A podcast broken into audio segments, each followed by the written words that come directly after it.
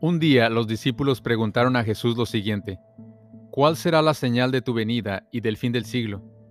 Los discípulos querían saber cuándo llegaría el fin del mundo y Jesús contestó, indicando no una fecha específica, sino varias señales que ayudarían no solo a los discípulos, mas también a cada uno de nosotros a comprender cuando el fin del mundo esté cerca. Jesús comenzó advirtiendo acerca de los falsos profetas, luego mencionó guerras, hambrunas, pestilencias y terremotos en diferentes partes.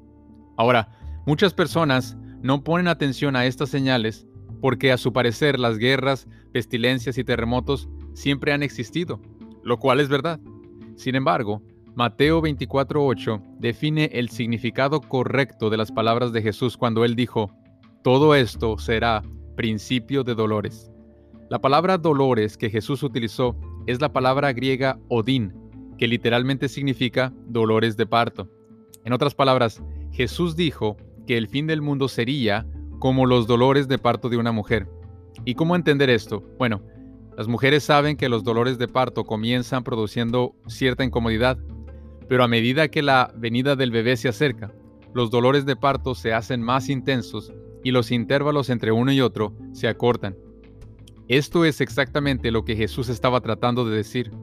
No que las guerras y pestilencias solo existirían en el tiempo del fin, sino más bien de cómo el incremento en la destrucción y el número de calamidades nos señalarían el inminente regreso de nuestro Señor Jesucristo.